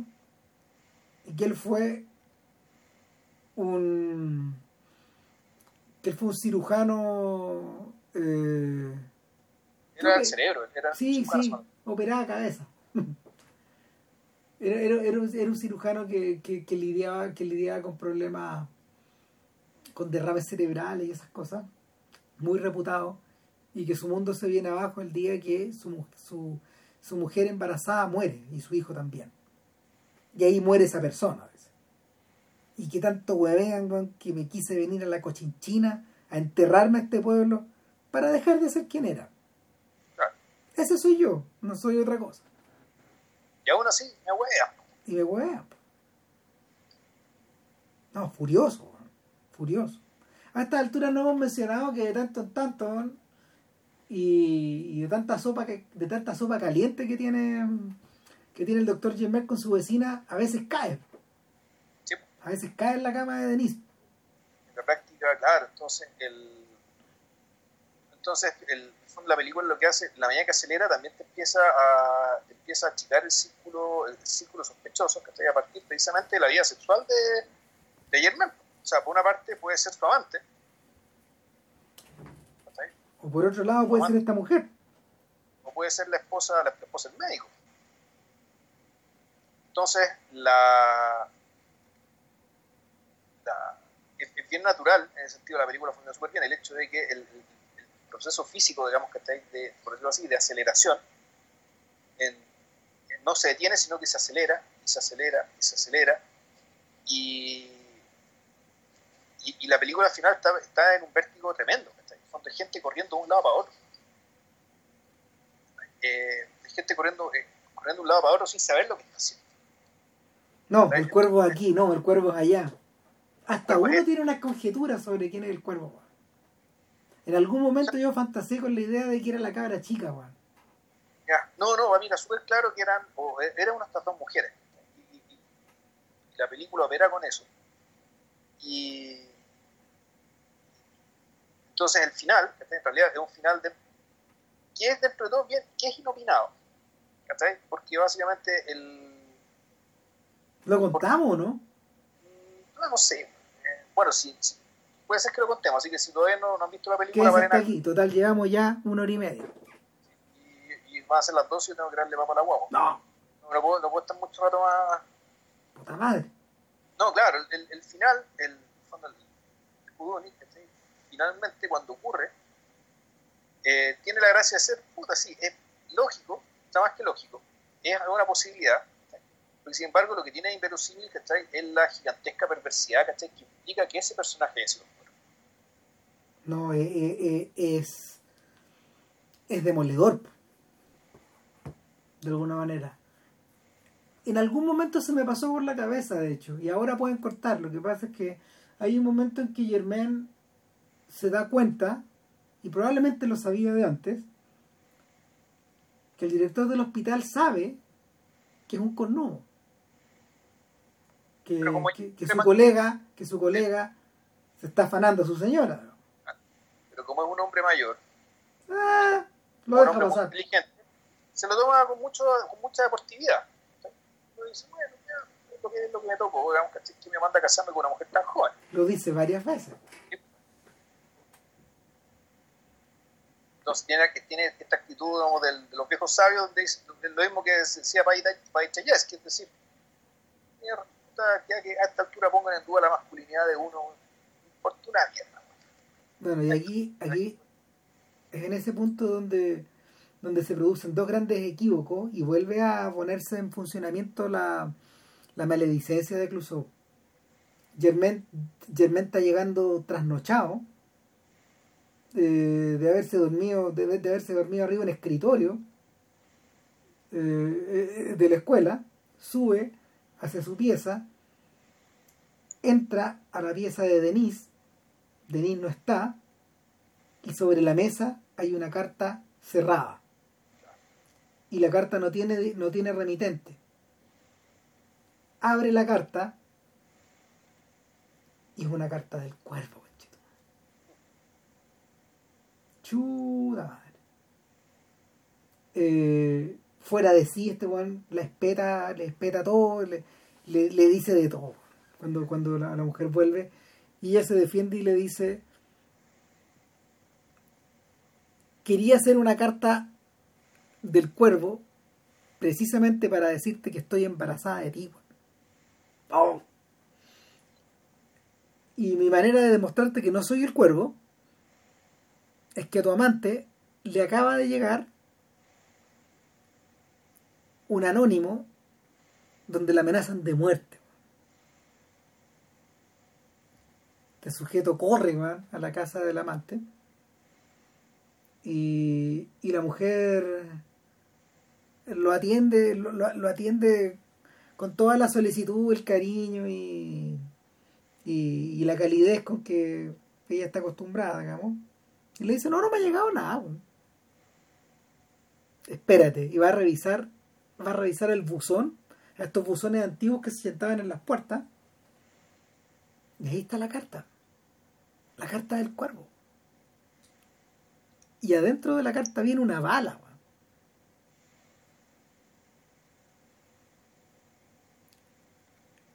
Y... Entonces la pregunta es cómo Denise sabía eso si es que la, esta tipa no había visto esa carta. Le llegó otra carta. ¿O no? Ya me empecé a enredar acá. pero el, asunto bueno es que este man, este está todo complicado. Va al escritorio de Denise y ve que el escritorio de Denise ve que en la mano de Denise tiene tinta reciente no Denise. Eh, perdón, perdón, la, la Avante. Claro. Tiene tinta reciente, corre al escritorio y ahí está, ahí están las manchas de tinta de, de, la carta del cuervo recién hecha, Las invierte es la letra, es todo lo que, todo lo que ha estado escrito. Esta diabla se acaba de mandar una carta a sí misma para asustarme con una bala, man. Esta mujer está loca, man. Está loca, man. Todo esto en, en breves minutos, porque si no han pasado cinco minutos, ¿no? Minutos pasa todo esto. Sí. Y Germain desesperanzado se topa con el, con, el, con el, director del hospital afuera, justo afuera de la habitación. Y él dice, no, diablo, si yo lo sospeché desde un principio, así, ah, si no debí casarme con esta mujer tan joven, perdió la cabeza. Además que no sé, ella tiene temas emocionales, tiene temas mentales. Y, y el viejo dice, pero tengo un problema. Yo no puedo internarla. Porque no aceptarían la carta de un marido.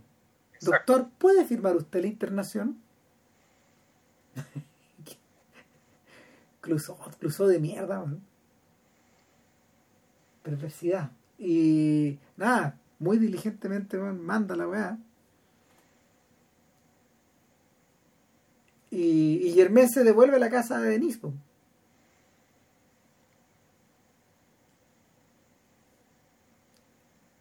Te está dando un cue para que sigas tú. Puta, es que ya, no, es que ya me, enredé y aparte yo la película la vi, la vi hace hartos días. Ah, ya, no, bueno, lo que pasa es que Denis le, Denis le dice, oye, pero si es imposible que haya sido ella. No es ella, es el viejo. El viejo mandó las cartas. Ahí, y el doctor se escurre finalmente, se devuelve ya, ve que la mujer se está subiendo la patada a una ambulancia. Y, y cuando va entrando en la habitación, eh, el viejo está muerto. Suicidado. Bastante suicidado, pero en realidad, claro, ahí la película nos había dado una pista antes respecto de que la mamá del cabro que se suicidó en el hospital está investigando quién era el cuerpo y está haciendo su investigación por su propia cuenta y ese es fondo una película paralela que nosotros no vemos. Ese es el verdadero detective de esta historia. Exacto. Es fascinante. Ella dice una sola frase que es maravillosa también. Dice, mi hijo no usaba mucho esta navaja con la que se cortó el cuello, que es una navaja que ella le trae al principio. Le han regalado, le han dejado para que se afectara en el hospital. Eh, él no lo usó mucho, pero yo sí, yo la voy a usar. Nada más, dicho y hecho. Cuando yo tengo una idea de quién pudo haber sido. Pero tengo que, tengo, tengo que. Claro, y el viejo está ahí, el viejo está ahí cogoteado arriba de su escritorio. El personaje desaparece, y, eh, y esa sola aparición, claro, eh, en el fondo es un, deus, es un, ex machina que, está anunciado. Eso sí, pero tiene un poco la lógica de, de, lo inopinado, digamos, de lo que viene, de, lo que puede venir realmente de cualquier parte. Que aparte que un personaje que uno no podría, así buena primera, no podría, no suelen ser este tipo de personajes. Estas mujeres ya mayores, ancianas, que uno puede decir que anda haciendo justicia por la vida. No, claro, eh, es por eso, por ejemplo, que todavía es tan extraño ver a las abuelitas simpáticas de arsénico y encaje antiguo matando gente con arsénico. Claro. O sea, viejitas psicópatas ahí, weón, ¿cachai? Pitándose gente, weón, por puro, puro aburrimiento. Claro. O como pasa en el quinteto de la muerte también. Claro, ahora, lo, este final, porque además un final que termina, termina en lo alto, es decir, el, ve, el muerto y ve a la señora alejándose caminando y la película se acaba. El, se acaba, y se acaba bien interesante, esto en un momento en el que en realidad nuestro personaje tampoco tiene descanso. La película termina con el, con, con el, doctor Germain eh, tan sorprendido, desconcertado, eh, y yo creo, y, al mismo tiempo eh, exigido que como estaba al principio. Sí. O sea, esta película no, tiene la lógica, digamos, del final feliz, ni la reparación, ni, la reparación, ni lo que vaya a pasar después. Esto, el, el, final es tan inquietante como todo el resto de la historia, y por lo tanto uno podríamos decir que aquí se restauró un orden, que puede ser, sí, efectivamente se restauró un orden, se murió el cuervo, y todo, pero eh, la película, eh, como, como desarrolla esto, como la forma en que trata a este testigo, al doctor Songerman, en el fondo lo que, lo que te entender es que aquí en realidad nada se ha reparado realmente. Incluso aunque saquen a la pobre mujer del, del, manicomio, aunque él se case con ella, o, o tenga la guagua con la otra, da lo mismo lo que pasa. Aquí hay algo profundamente quebrado. Sí, la matriz de la sociedad ah. cagó, se rompió, se desilvanó. Ah. Eh, de hecho, antes de terminar, porque Bill se tiene que ir a dar la papa a la guagua, eh, quizás habría que hacer alguna mención de, de la relevancia del cuervo hoy día en la época de, en esta época de cultura de la cancelación. Fíjate que hace una, fue ayer, fue ayer ¿no? Que en la mañana Spike Lee eh, están los cancelados y están los funados. Claro. Ha llegado a un momento en que, se, en que efectivamente la, y uno no lo dice, Como ya, puta, como el boomer que no entiende estas cosas, que las mira con rezo, sino que ya son elementos de la vida contemporánea, ¿cachai? Y van a empezar a ocurrir funciones donde se van a refinar, ¿cachai? Ciertas O sea, mira, como te decía, en la mañana Spike Lee habló en una radio de Brooklyn eh, diciendo que Woody Allen era su amigo, que él le creía a Woody, que lo, ¿cómo se llama? lo respetaba como director, etcétera, etcétera. Y en la tarde publicó un tweet que es todo al revés, donde él dice que no puede, no puede tolerar la. que lamenta muy, lamenta profundamente sus dichos de la mañana.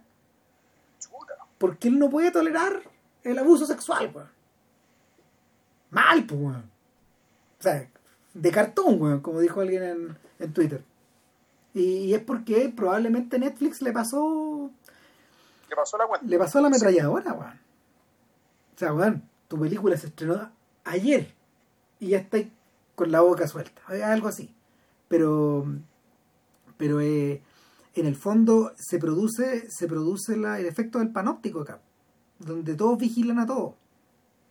Y, y donde, donde por temor a ser funados o a ser cancelados, hay ciertos personajes que simplemente no están hablando. Bueno, eh, hace un par de semanas todo el escándalo del New York Times y de la rebelión que se produjo al interior de al interior de la redacción, donde hay dos bandos claramente, donde está el bando de la gente que trabaja en la sección de opinión y el bando que trabaja en la sección de de, noticias.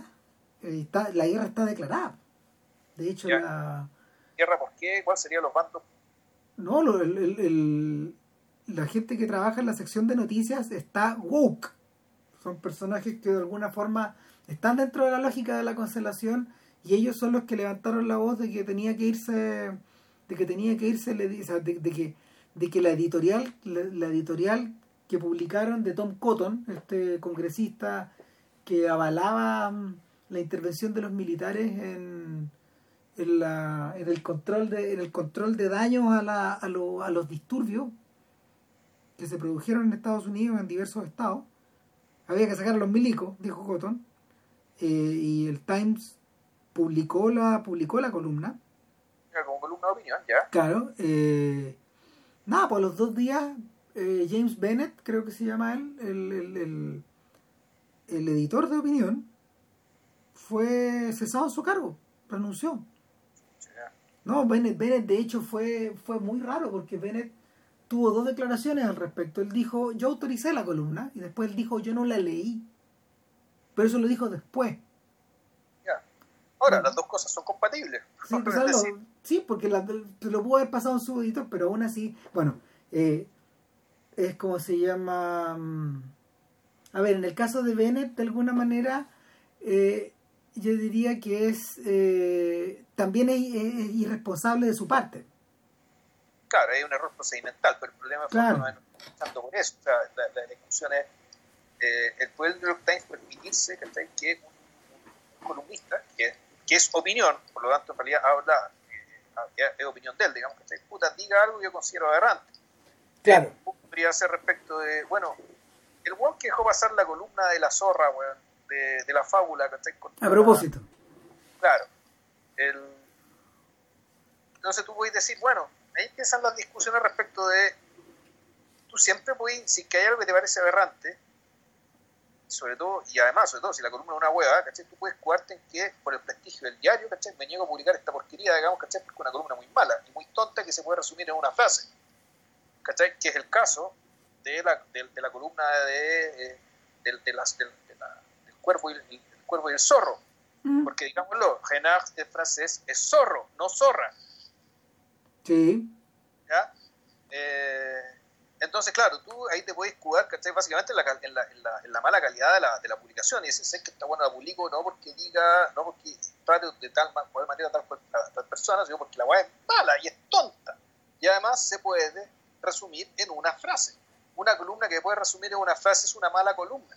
Claro, eh, el dilema que tenía Bennett eh, también es que la columna también es mala. Ah, ya, bueno, es que ahí la cagaron. Como si la columna era mala, tú puedes decir, sé que esta buena porquería, no la puedo publicar. Claro, pero pero el, el, Time, los, el Times ha tenido una política larga de hacer... Los tipos decían que ha tenido una política desde los días de Kennedy. Imagínate. De, eh, de empatar. ¿Cachai? De, de, continuamente empatar. Entonces, la weá es complicada. Porque, porque para peor, el, el más favorecido de todos fue Cotton que alcanzó notoriedad nacional. Le hicieron un tremendo favor a ese conchazo. Sí, claro, pero ahí, ¿qué, opino yo? Digamos, la opinión es opinión. Y a menos que la opinión sea, claro, algo derechamente presentable en términos de implicar trato, trato, trato a las personas, bueno, O promover una pedofilia, bueno, afirmaciones de ese tipo. Otra, si, si una decisión incluso tan tan terrible tan dramática como llamar a los milicos. si dais buenas razones para decir, ¿sabes qué? Yo con, esto puedo evitar un mal mayor. Puta, es opinión, pues opinión de él. Claro, la, el, la, la razón que arguía la, la mesa de reporteros del Times era que ponía en peligro a los periodistas afroamericanos que cubrían eh, la noticia para el diario pero también a los otros periodistas afro que estaban publicando para otros medios. Esa es la, esa es la razón que arguyen. Ahora, ahí es donde, ahí es donde se trabó la, discusión grande porque, porque en el fondo, eh, y esto es distinto ya a la cultura de la cancelación, es una, es una versión más, más sofisticada, digamos, de la, de, la reflexión al respecto, es que eh, parece haber una diferencia generacional entre eh, entre los mayores de 40 en, el diario que opinan que la primera enmienda es sagrada y los menores de 40 que esto es el planteamiento de los distintos columnistas que han visto el tema son mayores, los claro, son viejos, sí. claro y, y que sienten que en el fondo hay cierta información que no se puede publicar debido a temas sensitivos entonces para unos eso es censura, para otros es protección. Mm, en el caso de Woody Allen, por ejemplo, es simplemente smear, es simplemente mm, una campaña de difamación. Y los tipos que se han plegado a esa campaña lo han hecho, como, como Timothée Chalamet, el actor, lo han hecho por conveniencia propia, un poco al estilo del cuervo. Eh, ocultándose en, la multitud o tratando de eh, tratando de sacar partido de lo que la de lo que la postura de la, de, la multitud eh, representa para sus propios fines. Sí, ahora por suerte, la, o sea, entre comillas, por suerte, la, el, como el cuervo eh, ocurre en un lapso bastante breve, no está considerada la variable, la variable tiempo en esto. Cuando qué rol tiene el tiempo a la hora de apagar o avivar los fuegos, los, fuegos que despierta el estar relegando información sobre otros. Están los cancelando, funando, digamos, que una palabra que se quiere utilizar. Entonces, en ese sentido, claro, la película queda corta. O sea, no, no considera una variable que nosotros sí vemos. Sí, eh, la, la que realmente contesta esas preguntas es el último metro, de hecho. Ahora que la volví a ver hace poco, filme magistral, weón. Sí, no, era buenísimo. Yo la vi hace cuántos años, la no. una vez. No recuerdo mucho, pero sí recuerdo que me dejó una impresión. No, magistral. Buenísimo. como niño chico, Eh, claro, no, ahí, ahí es donde la ahí es donde la cultura de la difamación, del sapeo, de la del, de la delación eh, está expresada de una manera salvaje. Seguro que hay películas mejores, pero como es, como está ambientada en el mismo momento. ahora, pero la diferencia está en que, en, en, claro, la delación era ante un alguien, ¿cachai? El cuerpo y el Twitter actual, en el fondo, es un ante todos y ante nadie al mismo tiempo. Sí. Que es una gran diferencia. Lo mismo que el sapeo hace con dictadura, ¿cachai? Claro, tú sabes, hay lugar ante la Inquisición, ante la CNI, la DINA, como se llame, ante alguien, que alguien va a hacer algo. Aquí básicamente es un sapeo hace para que actúe el relivo completo. ¿cachai? Y eso, eh, y eso también es más impredecible, es mucho más impredecible. Porque en el fondo el, el, sapeo ante las instituciones es, básicamente darle la zanahoria o darle, darle la zanahoria para que el perro salga corriendo agarre algo. Cambio aquí tú estás efectivamente levantándole fuego al, al, al, agua, ¿no? Tú sabes que huir, no sabes en qué dirección. Realmente puede pasar cualquier cosa. Claro. Es la travesura infantil convertida en un modus operandi y al mismo tiempo en, una, en un estado de cosas. Claro. Oye, Ram, tengo que contarme un poco. No. Que, a la guagua llorar, ya son más de las 12. bueno, próximo podcast, Clusot 2 hagamos eso. El, próximo yo lo haría sobre Diabolic, diciendo que igual Salario del Miedo tiene una tremenda fama, es super, es superproducción, además. Claro, yo creo que va a estar centrado en eso. Si, si, alcanzo, si el tiempo me alcanza, yo le voy a echar una mirada a, a La Verité. si la pillo, también la vería. Sí. La, la, película que hizo posteriormente. tiene otra más, se llama Les, Les, Les Espions, Les Los Espías que, que, es una película con elenco internacional protagonizada por Peter Justinov, pero no la ha podido pillar.